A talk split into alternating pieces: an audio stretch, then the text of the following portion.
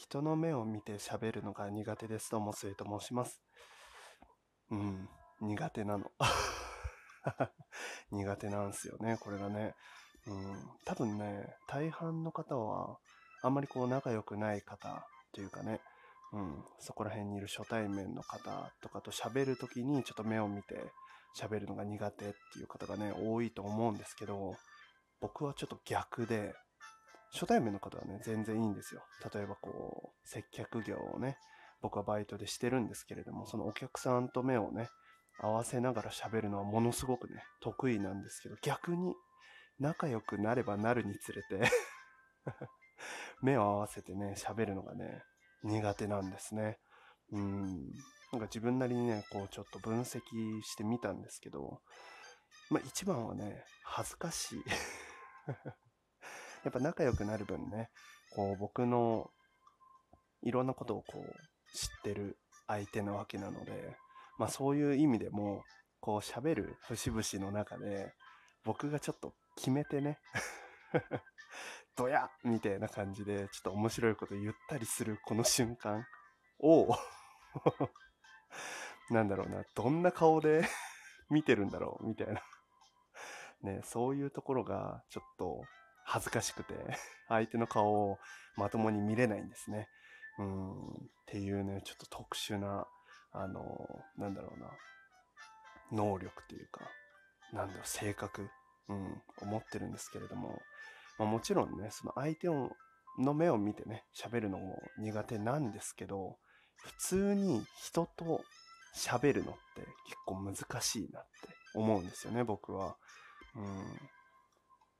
僕結構ですね、こう人と喋っていて言葉の裏をね、ついつい書いちゃう癖があるんですよね。うん、ストレートでね、言ってくれた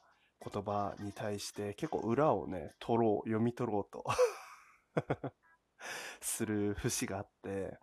ね、小説とかだとよくあるじゃないですか。うん、ストレートで言ってる描写のようで、実はこういう意味がありますよ、みたいな。うん、受験勉強の時もね、結構こうセンター試験のね、国語の読み取りとかもそういうのが多くて、こう人の会話でもそういう、なんだろう、技術というか考え方を取り入れてしまったがゆえに、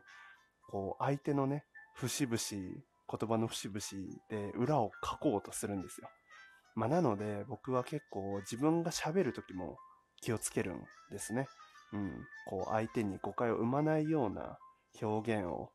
しながら面白い話ができたりとか、普通にね、なんかいろんなことを伝えられたらいいなと思って、で、このアプリもね、まあそんなこう、いろんなことをもがき苦しみながら、もう団長の思いでこのアプリ使って喋ってるんですけど、なんですけど、最近ね、ちょっと本当に、これはいかんなっていうシーンがありまして、うん、バイト先での話なんで、僕のね、このラジオトーク、この番組ではですね、たびたびこのバイト先の話が出るんですけど、バイト先の社員さんとかとね、やっぱコミュニケーションを取るのにね、あの、いろんな話をする中で、こうお酒のね、話をちょっと女性のね、社員さんと意気投合しまして、でよく飲むよねとか、こういうお酒好きなんですか？とか、ね、どんくらい普段飲まれるんですか？とか、まあそういう話をしてね、今度みんなで飲みに行けたらいいですね、みたいな話をしてる中で、なんだろう、その女性のね、社員さんが一人で飲むのがちょっと苦手だ、みたいな。ほとんど一人では飲んだ、飲まないですね、みたいな、お酒を。っていう話をされて、ええー、と思って、でも僕の心の中ではその時に、まあ友達とか、もしかしたら彼氏とかがいるのかな、みたいな。っていう風なね、こう、想像をしてたわけなんですけど、その時に、友達とかって言っちゃったんですよ。それは友達とか、とかって言っちゃったんですよ。とかって言ったらさ、もうなんか友達とか恋人とかっていう風な話に展開していくわけじゃないですか。でも、普通さ、普通、なんだろうな、まあそれこそね、最近はパワハラとかね、モラハラとかがあるので、なんか恋人いるかどうかなんて